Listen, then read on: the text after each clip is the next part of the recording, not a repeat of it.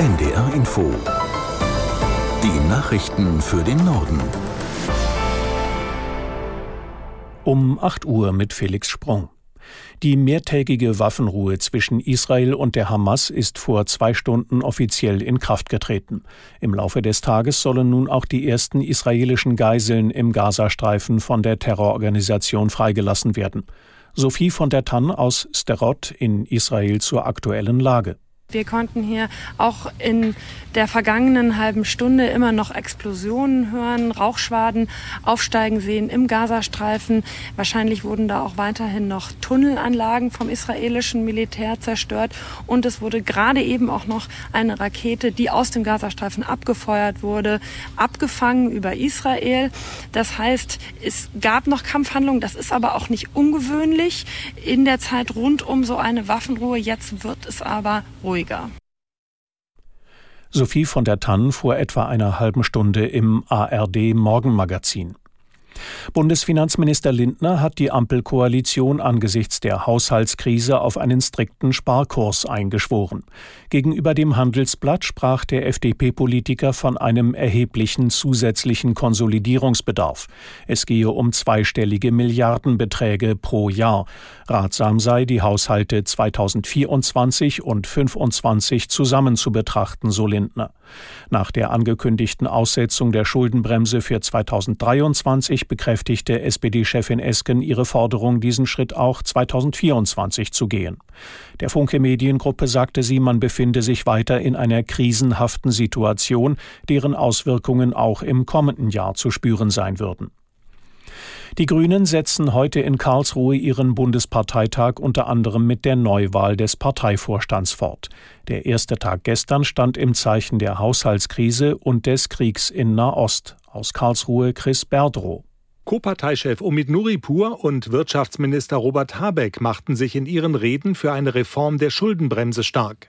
Kaputtsparen gehe nicht, sagte Nuripur, und Habeck sieht Deutschland durch die aktuellen Schuldenregeln als Boxer, der in einen Kampf zieht und sich vorher freiwillig die Hände auf dem Rücken gefesselt hat.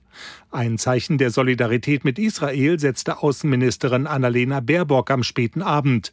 Es könne nur Sicherheit für das Land geben, wenn der Terror der Hamas bekämpft werde.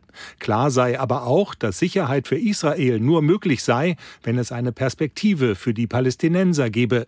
Heute am zweiten Tag stellt sich die Parteispitze zur Wiederwahl. Die Zustimmung der Delegierten für die Vorsitzenden Nuripur und Ricarda Lang gilt als sicher. Außerdem küren die Grünen ihre Kandidaten für die Europawahl im kommenden Jahr.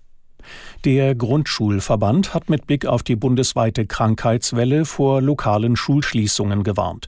Die personelle Lage in vielen Grundschulen im Lande sei auf Kante genäht, sagte Verbandschef Bohn dem Redaktionsnetzwerk Deutschland. Einschränkungen seien daher nicht auszuschließen. Auch auf den Betrieb in den Kindertagesstätten wirkt sich die aktuelle Situation laut Branchenverbänden aus. Reduzierte Öffnungszeiten seien derzeit eher die Regel als die Ausnahme. In der Nacht sind die vor zwei Tagen beschlossenen Grenzschließungen an der finnisch-russischen Grenze in Kraft getreten. Nur ein Übergang im Norden Finnlands bleibt weiter geöffnet. Aus Stockholm Julia Weschenbach. Damit reagiert Finnland auf die gestiegene Zahl an Migranten, die in den vergangenen Wochen ohne Papiere über die Ostgrenze ins Land gekommen sind.